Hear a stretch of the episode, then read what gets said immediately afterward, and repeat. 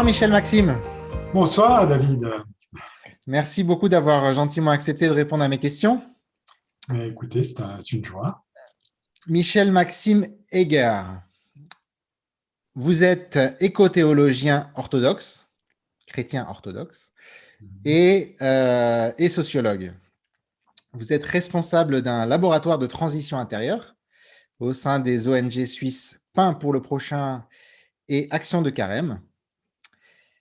Vous avez fondé également le réseau trilogie.org, trilogie au pluriel.org. Je mettrai le lien dans la, description pour ceux que ça intéresse, euh, qui met en dialogue tradition spirituelle et grands enjeux de notre temps. Vous êtes également co-directeur de la collection Fondations écologiques aux éditions Labor et Fides. Enfin, vous êtes l'auteur de différents ouvrages. Euh, je vais citer les deux derniers en date, à ma connaissance en tout cas, qui ont été publiés en septembre 2020, je crois. Euh, à moins qu'il y en ait un en préparation ou plus, ou plus récent, mais c'est les derniers que j'ai trouvés. Donc, le premier, c'est Lettres cachées du cœur, voix au pluriel de la contemplation, dans lequel vous proposez des textes extraits de la Philocalie, qui est le fameux recueil d'écrits mystiques datant du 4e au 14e siècle et cher aux chrétiens orthodoxes notamment. J'ai un, j'ai un, pour l'anecdote, j'ai une, j'ai une version euh, plus complète de la Philocalie en un tome. elle n'existe plus, mais euh, ah. préfacée par Olivier Clément, le grand Olivier Clément. en fait, c'était deux tomes. Ah, c'était deux? Bah, Moi, j'en ai oui. Oui, il y a un jaune et un bleu. Ah, moi, j'ai le jaune. Ah, il y en a un deuxième. Il y en a un deuxième qui est aussi gros que le premier. Ah, bah, d'accord. Euh, j'ai déjà eu du mal à trouver celui-là, donc je ne sais pas si j'arrive à trouver le deuxième. Oui, ça date déjà. Ça date.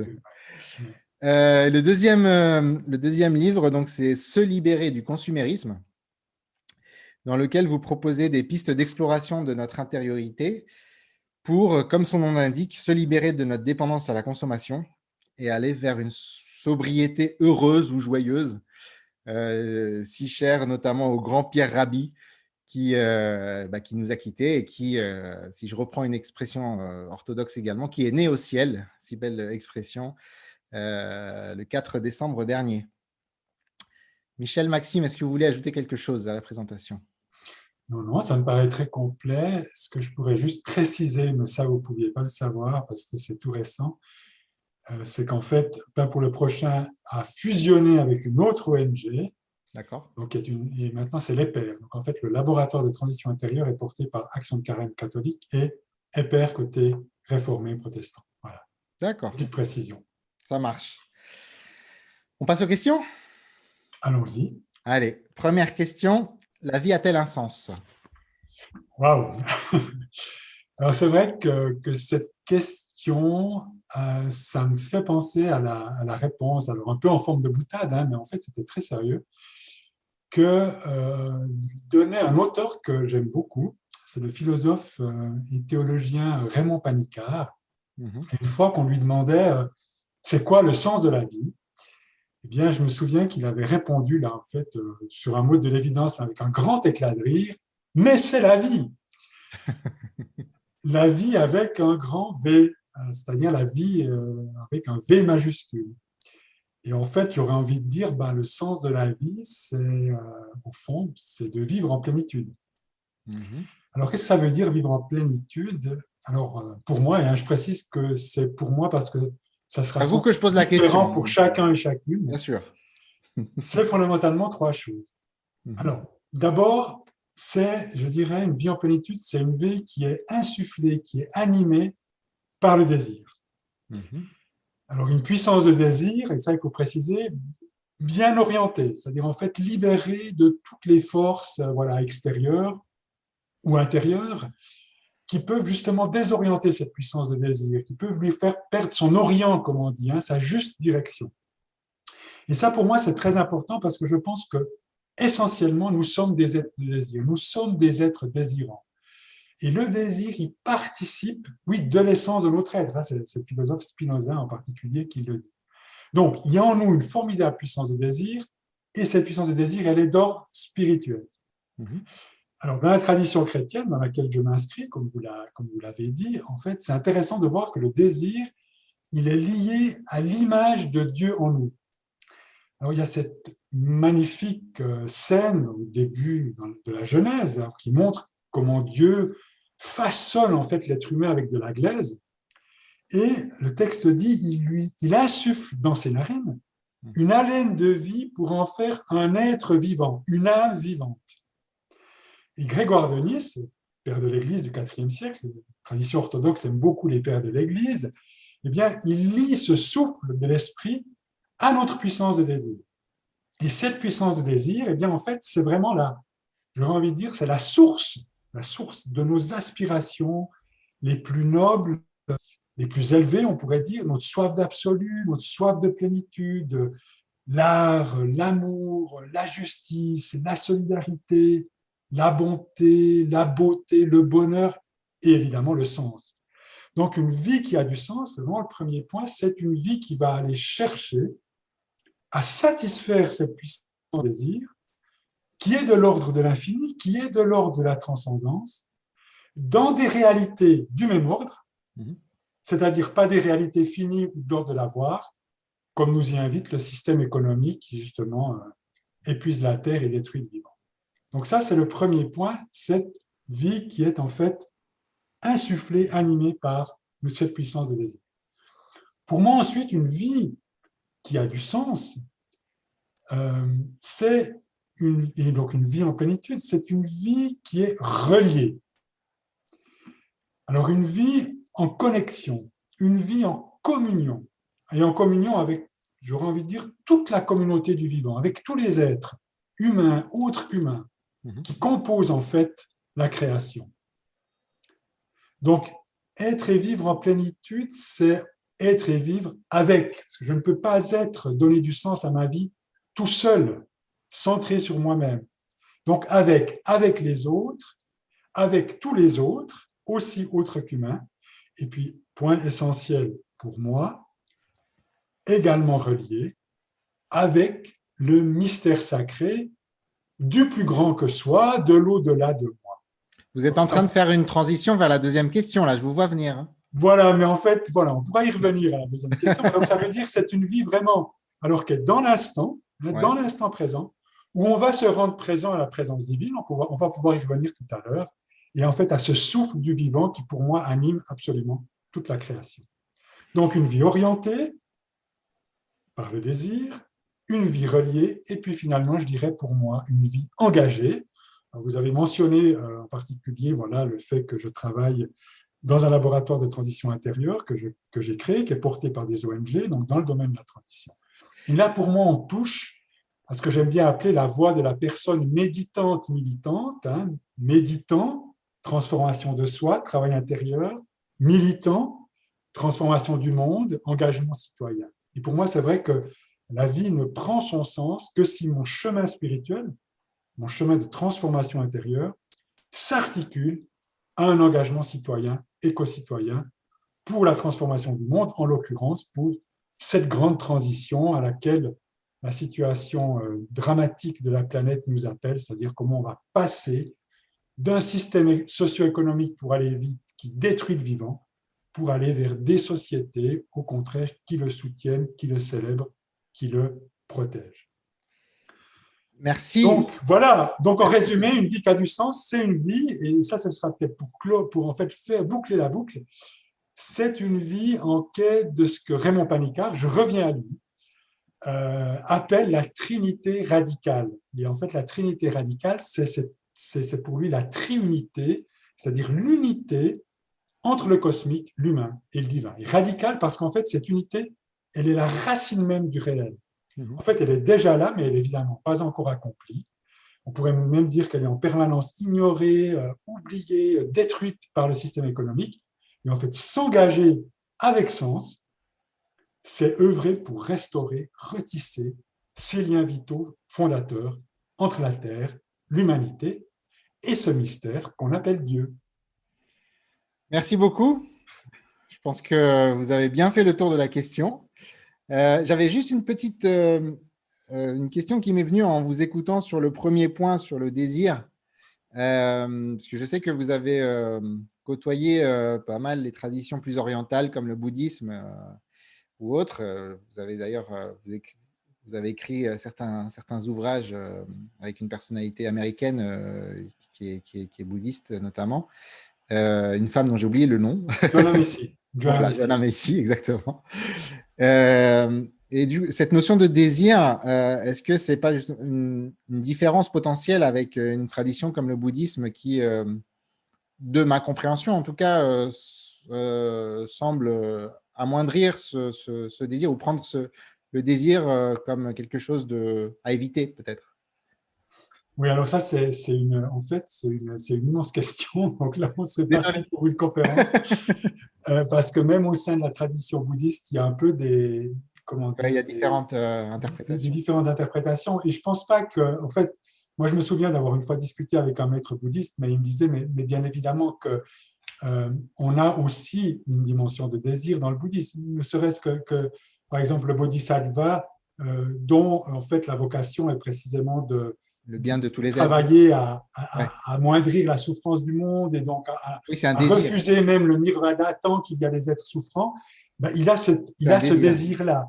Donc on revient finalement, je pense que, où on peut vraiment se rejoindre, c'est quand, euh, quand on parle du désir qui devient une forme de passion, c'est-à-dire de quelque chose de, complètement désorienté qui va en fait euh, non seulement nous emprisonner, nous enfermer, mais euh, d'une certaine manière vraiment nous, faire dévier finalement de, de ce qu'est notre vocation profonde. Donc je pense que oui, alors après, c'est vrai que dans la tradition bouddhiste, il y a, euh, on n'est pas dans, tout à fait dans la même anthropologie, dans la même vision. Oui, je comprends.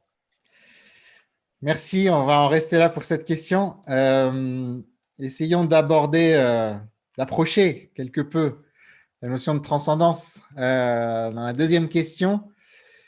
Deuxième question, Dieu pour vous, c'est? Oui, alors j'aurais envie de dire, mais ça ne va pas évidemment dans une vidéo comme ça, j'aurais envie de répondre à cette question par le silence. Et de prendre un long, un long, temps de silence. Alors, alors pourquoi le silence? Ben Parce qu'en fait, euh, tout à l'heure je parlais de mystère. Euh, parce que pour moi, en fait, Dieu, et ce qu'on peut mettre sous ce mot, hein, c'est fondamentalement, essentiellement un mystère. Mhm un mystère sacré, alors on aime bien parfois dire un mystère indicible, un mystère ineffable. En fait, c'est une façon de dire que c'est quelque chose, une réalité qui est une réalité pour moi, mais qui échappe à notre compréhension.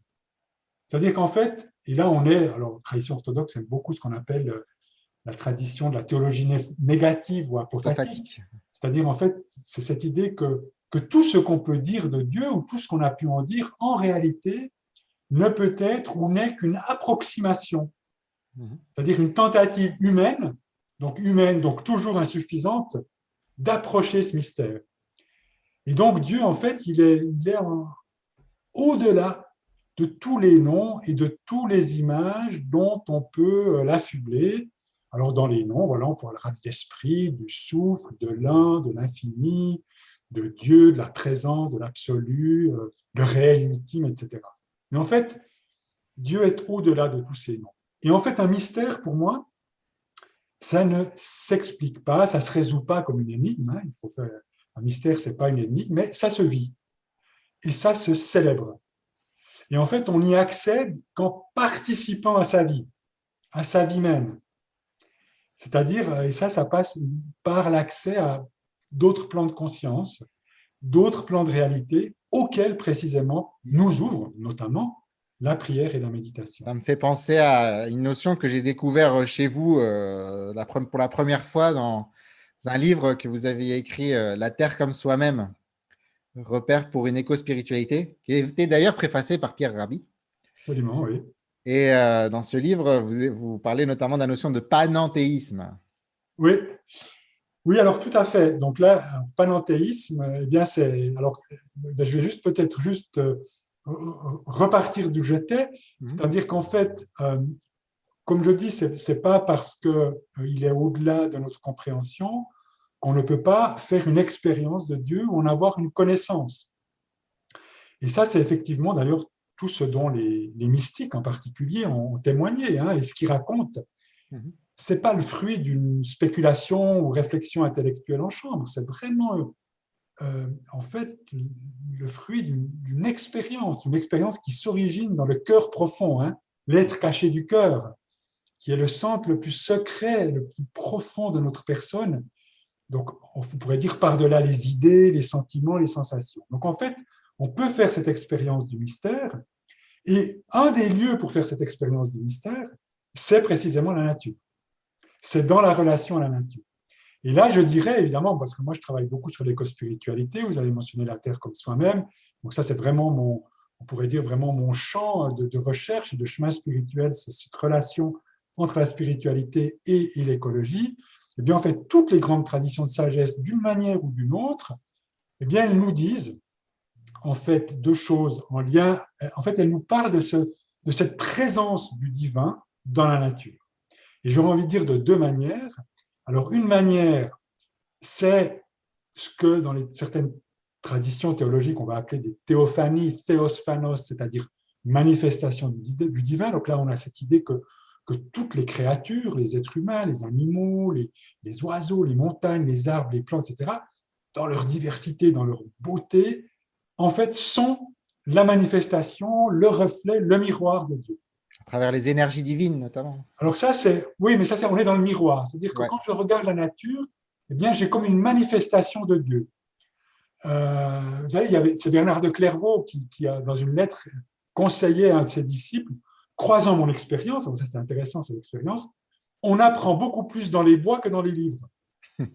les arbres et les rochers t'enseigneront des choses que tu ne saurais entendre ailleurs. Voilà, voilà dans une certaine relation de profondeur à la nature, quand on se met vraiment à l'écoute du vivant, eh bien, à travers cette écoute, dans cette réceptivité, dans, dans, cette, dans cette, réceptivité du cœur profond, on peut avoir justement euh, en fait une forme de, de, de, vision de Dieu. Et puis après, il y a ce que vous appelez le panenthéisme, les énergies divismes. Alors le panenthéisme, ça veut dire étymologiquement Dieu en tout et tout en Dieu.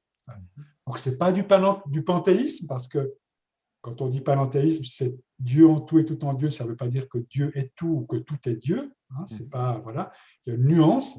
Mais là, ça veut dire que dans cette vision-là, la nature, la création n'est pas simplement le reflet ou le miroir de Dieu, de sa beauté, de sa générosité, mais c'est le lieu même de Dieu.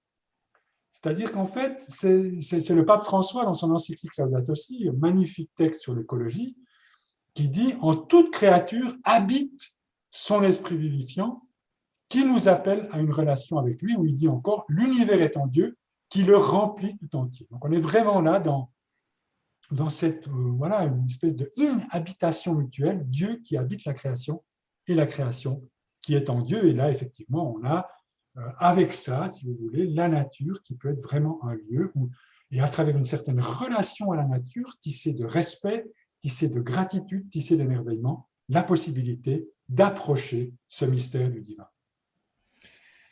Merci beaucoup. Je pense que il serait bon de finir euh, par un petit silence avant d'aborder cette euh, la, troisième question.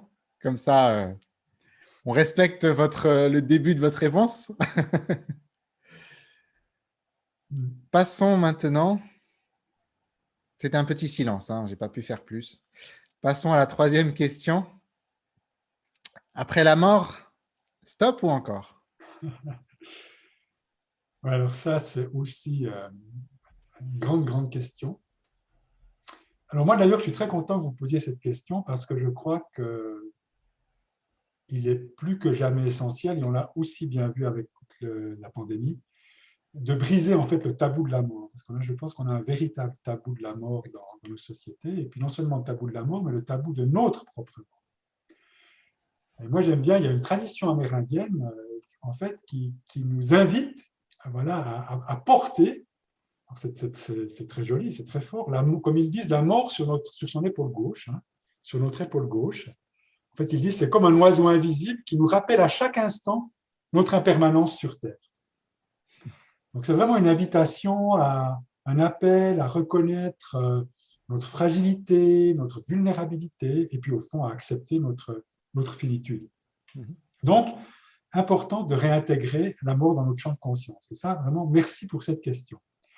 Alors, à partir de là, et je vais arriver quand même à répondre directement à, votre question, mais je fais juste un petit détour, euh, réintégrer l'amour dans notre champ de conscience, mais aussi à partir de là, changer notre perception de qui nous sommes. Parce que moi, je crois qu'à un moment donné, on revient toujours à cette question du grande question de toutes les traditions spirituelles, du qui suis-je?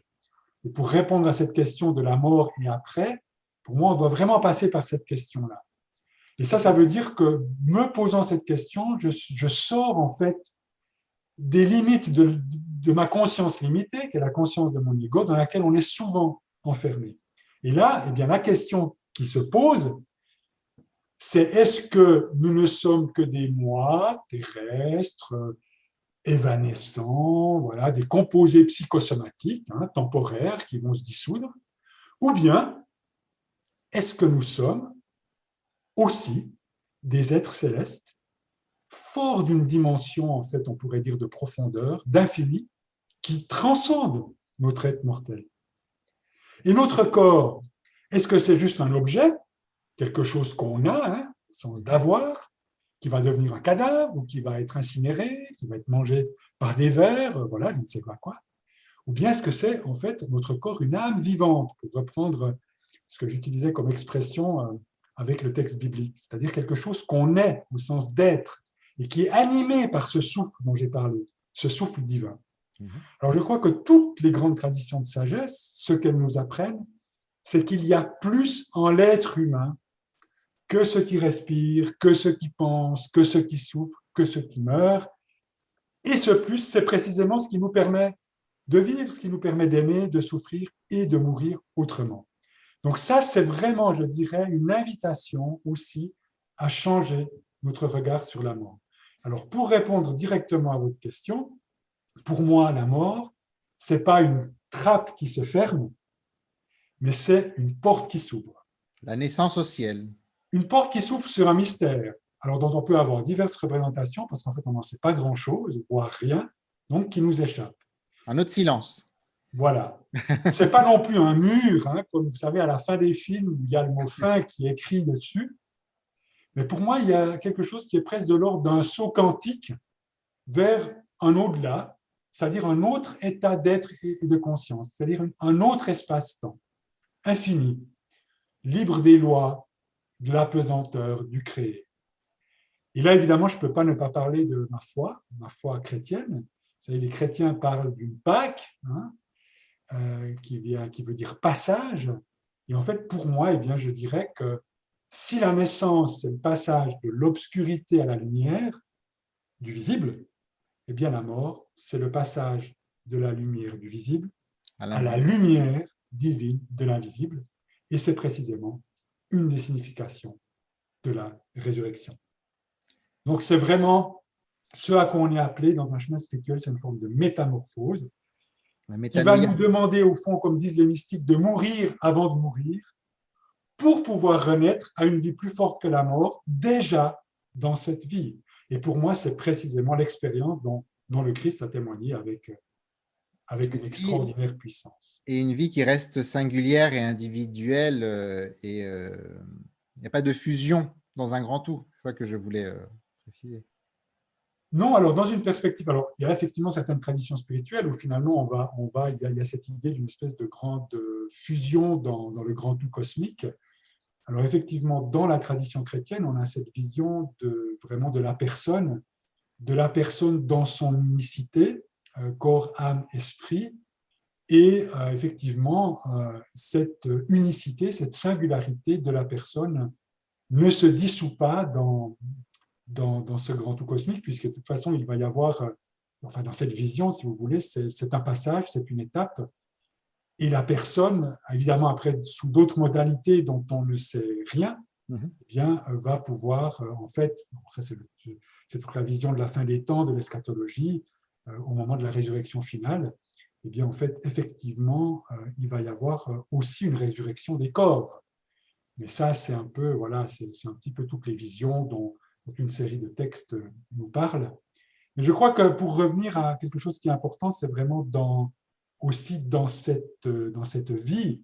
Et je crois que c'est dans cette vie, vraiment, pour moi, il y a vraiment deux morts, si vous voulez, et deux naissances. et deux morts, la biologique et la spirituelle, comme il y a deux naissances, la première qui est biologique, dans la chair terrestre, périssable, et puis la deuxième qui est spirituelle, de et dans l'esprit. Et je pense que cette nouvelle naissance, nous avons déjà, nous pouvons déjà la vivre dans cette vie, et elle nous ouvre précisément à cet au-delà euh, du créé et donc de l'amour dont on peut déjà goûter et faire l'expérience. C'est une forme d'expérience ou de goût de l'éternité dans cette vie, ici et maintenant. La deuxième naissance, vous la placez, la naissance spirituelle, vous la placez après la mort? Non, non, déjà dans après. Ah, est-ce que vous la placez au moment du, baptême, par exemple, ou est-ce que c'est quelque chose de, qui n'a rien oui, à alors, si vous voulez, le baptême, bien sûr, euh, en termes symboliques, sacramentels, est effectivement une, une nouvelle naissance. Alors ça, c'est vraiment, on pourrait dire, du point de vue sacramentel et symbolique, c'est d'une certaine manière cette deuxième naissance dans l'esprit. Et c'est une forme d'ailleurs, vous savez, la triple immersion, il y a un processus de mort-résurrection. Donc il y a effectivement, si vous voulez, euh, la mort à, euh, en fait, euh, on pourrait dire à, la, à un certain état qui, qui, est, qui est marqué peut-être encore par les effets de ce qu'on appelle la chute, hein, c'est-à-dire en fait la séparation avec Dieu. Mais, euh, et, donc, mais après, en fait, le baptême euh, va nous donner euh, comme une, semence de divinité ou d'éternité que nous sommes appelés à actualiser dans l'existence, dans notre vie. Mhm. Et ça, c'est tout au long de notre vie, si vous voulez. D'accord. Donc, c'est vraiment un processus qui est une forme de, métamorphose, qui, qui, est vraiment tout un processus de de toute la vie finalement. Merci infiniment. J'espère que c'est clair et pas trop euh, fumeux. pour moi, ça l'est, donc euh, j'imagine que pour beaucoup de gens, ça l'est aussi. Merci beaucoup. On a passé les trois grosses questions. Quatrième question, un personnage spirituel qui vous a marqué alors là, il y en a beaucoup. C'était vraiment, euh, là, en y réfléchissant un petit peu cet après-midi, j'étais vraiment très emprunté parce que oui, je pourrais mentionner plein de figures. Alors d'ailleurs, des figures contemporaines qui ont été très importantes euh, dans mon chemin spirituel, qui ont été des guides, et puis aussi des figures, alors peut-être euh, voilà, plus, intemporelles, plus fondamentales. Mais en fait, j'aurais, plutôt que d'en mentionner 36, et puis après on n'en retient aucune, j'aurais simplement envie d'en mentionner une, qui est qui m'habite beaucoup et qui m'inspire beaucoup en ce moment en particulier, depuis plusieurs années en lien avec mon chemin éco-spirituel, c'est Saint François. C'est François d'Assise. Euh, dont, le pape le pape Jean-Paul II, d'ailleurs, que le pape Jean-Paul II a, proclamé le patron céleste de l'écologie. Et euh, alors, c'est vrai que, quand on pense à, François d'Assise, souvent on pense tout de suite voilà, au mystique qui parle aux oiseaux, qui va transformer le, très redoutable loup de Gubbio en douze agneaux. C'est le Séraphin de Sarov italien. Voilà, et puis en plus c'est un petit peu plus marrant, c'est-à-dire qu'il a aussi engagé un faugon comme sacristain qui est chargé de le réveiller tous les matins pour l'office divin. Voilà. ça c'est un petit peu la légende dorée, si vous voulez. Mais je dirais que pour moi, au-delà de ça, euh, voilà, le poverello, hein, le pauvre, c'est vraiment une très profonde et vivante source d'inspiration écologique. Alors, je vais juste mentionner très rapidement trois éléments. D'abord, et qui sont un peu comme ça, peut-être trois mots-clés. Le premier mot pour moi, c'est sacralité ou émerveillement. Mhm. Saint François, c'est vraiment c'est quelqu'un qui s'émerveille en permanence de la beauté et de la bonté de la création.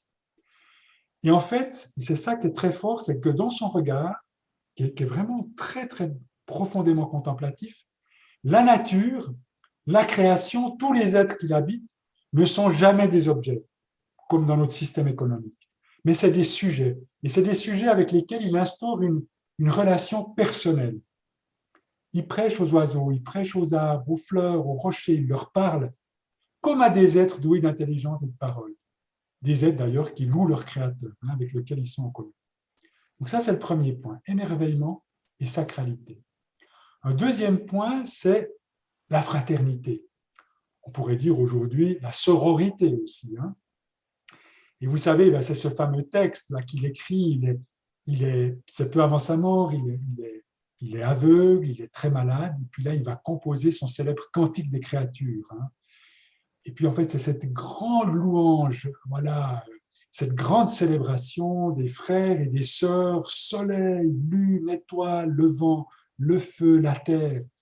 Et à travers ça, tous ces frères et sœurs, eh bien, ils affirment en fait ce dont je parlais tout au début, cette unité ontologique, c'est-à-dire liée à notre être profond, le, avec toute la création. Mhm. Toutes les créatures, humaines et autres qu'humaines, nous appartenons tous et toutes à la même famille, à la même communauté cosmique, parce que nous, nous sommes tous les enfants du même Dieu créateur et de la terre-mère. Et ça, c'est vraiment cette notion de fraternité qui nous appelle à la responsabilité euh, et au respect. Et puis le troisième, c'est l'humilité. Et ça, je crois que c'est vraiment la vertu franciscaine par excellence et qui est absolument clé pour un chemin spirituel, qui est absolument essentiel pour une vie éco-spirituelle et qui ramène justement l'humain à son fondement étymologique, ça vient de lui, la terre, nous sommes de la terre, la nature, toute la création est en nous avec tous ses règnes, minéral, végétal, animal, et nous sommes, en fait, elle est en nous et nous sommes en elle.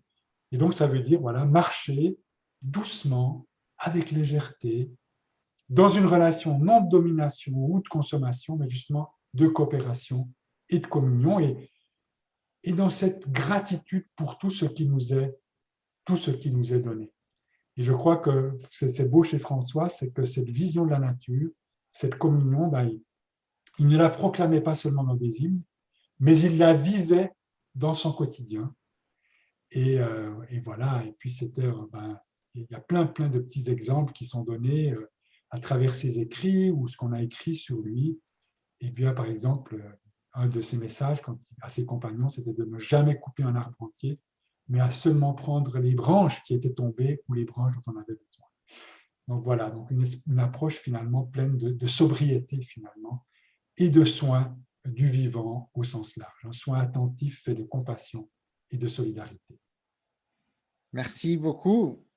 Euh, si je vous demande quel est votre chiffre fétiche, vous allez répondre le 3, hein, j'en suis certain. Absolument, oui. Parce que euh, vous répondez en 3 points à la première question, en 3 points à la quatrième question, votre réseau s'appelle trilogie.org.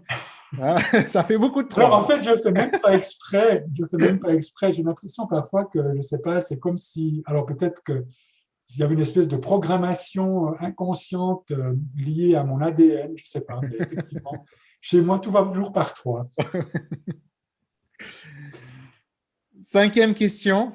Ah oui, j'ai fait cinq questions et pas trois, malheureusement. euh, Cinquième et dernière question. Le livre et ou le film que vous recommanderiez à un ami en perte de sens? Oui, alors là, c'est pareil. J'aurais plusieurs propositions à faire et de nouveau, finalement, pour euh, euh, peut-être qu'on retienne quelque chose, j'aurais envie de, me concentrer sur une.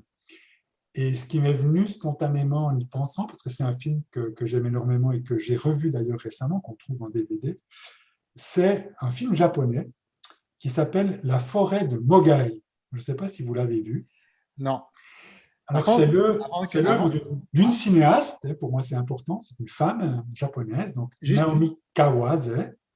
Juste avant, vous êtes le troisième chrétien orthodoxe que j'interviewe. Que vous êtes le troisième chrétien orthodoxe qui, dans cette question, répond à un film japonais. Ah bon oui. Jean-Yves Leloup, euh, je pense que Père Philippe Dautet a dû répondre aussi euh, un film. Okay. Euh, donc, pas du pas qu'il répondu. Et j'ai pas regardé complètement leur vidéo, donc j'ai pas. Voilà, vous verrez. vous verrez, tout à fait. Donc ça, c'est l'œuvre d'une cinéaste japonaise, Naomi Kawase, qui est, qui est très, très intéressante parce qu'en fait, elle est vraiment très chamane, très chamanique dans son inspiration et son regard. Et ce film, il raconte en fait un chemin, on pourrait dire initiatique, alors c'est vraiment une forme de deuil pour les deux personnages, donc le chemin initiatique d'un vieil homme et d'une jeune femme. Et au fond, le retour à la vie, mais au contact de la nature. Alors d'un côté, il y a ce vieillard qui est, dans une maison de retraite, qui ne s'est finalement jamais remis de la mort, du décès de sa femme, voilà, il y a plus de 30 ans avant, et d'ailleurs, c'est très intéressant parce qu'au début du film, euh, il, dialogue avec un, moine zen, et puis il lui pose cette question, est-ce que je suis vivant? Et le maître lui répond, euh, globalement, il y a deux sens à ta question. Si ton corps a faim, c'est que tu es vivant, mais ça ne veut pas encore dire que tu te sens vivant au niveau de ce qui est important, c'est-à-dire ton âme. Parce que ton ventre peut être plein, mais ton cœur peut être vide, sec et fermé. Enfin, magnifique réponse. Quoi. Oui. Et puis, il y a cette jeune femme qui est une aide-soignante qui, vient d'arriver dans cette maison de retraite. Et puis, elle aussi, elle n'arrive pas à se consoler de la disparition de sa fille, qui est morte dans un accident, dont d'ailleurs elle se sent, elle se sent coupable. Donc, en fait, on peut dire que ces deux personnages, eh bien, euh, leur vie, c'est comme arrêter avec la perte d'un être cher. Et en fond, ils se sentent un petit peu comme des morts vivants. Et euh, eh bien, ils, vont se rencontrer. Et puis, on va, les suivre dans tout un cheminement à travers une forêt. C'est-à-dire qu'ils vont vraiment plonger dans une forêt, qui est un peu comme un grand labyrinthe, qui est un peu le symbole de leur âme. Et puis, on va les suivre justement dans leur déambulation, euh, avec plein d'épreuves. Et puis, à travers ça, ils vont en fait remonter vraiment vers la lumière, mais ils vont passer par retrouver leur corps, réveiller leur sens, ils vont justement ressortir un petit peu de leur bulle. Hein. ça, c'est important par rapport à un état un peu déprimé, parce qu'on a peut-être tendance parfois à s'enfermer sur soi-même. Donc là, ils vont vraiment s'ouvrir à l'autre, à l'autre, ils vont s'entraider, ils vont se réchauffer à un moment donné, voilà. Et puis, il y aura tout ce chemin, justement, où euh, ils vont peu à peu euh, voilà, remonter euh, vers, vers l'espace, vers le ciel, et puis dans une espèce de grand lâcher-prise. Il y a un moment donné, ils sont au bord d'une rivière et cette rivière leur apprend finalement l'impermanence, c'est-à-dire que la rivière ne retourne jamais à sa source. Donc vraiment, c'est que la vie, elle n'est pas dans le passé, elle n'est pas dans le futur, elle est vraiment dans, dans ce présent auquel on doit, on doit s'abandonner, à cette vie à laquelle on doit dire oui. Et puis, il y a finalement aussi, euh, alors là, je décris juste cette scène parce que c'est très éco-spirituel. Et il faut dire que c'est le film, euh, vraiment, Naomi Kawase a, une écriture cinématographique extrêmement raffinée, subtile, et arrive à nous faire sentir, vraiment au niveau de sensations, par les images, par, par les sons, par la musique, euh, par les sons de la nature, cette nature qui est complètement habitée d'ailleurs par, on pourrait vraiment dire, des énergies aussi d'ordre quasi divine. Et alors, il y a une scène absolument magique euh, où ce vieillard va, en fait, à un moment donné, il va épouser vraiment amoureusement un tronc d'arbre, un tronc qui est un peu creux comme ça, il va s'unir à cet arbre, il va... Et puis comme, comme s'il il, a besoin de se gorger finalement de sa sève. À un moment donné, il va, comme ce, cet arbre est creux, il va mettre sa main dans, ce, dans le creux de l'écorce, comme s'il allait chercher une forme d'énergie première, hein, comme si mmh. il, il, en fait, d'une certaine manière, il retournait à, à l'origine d'où il était né.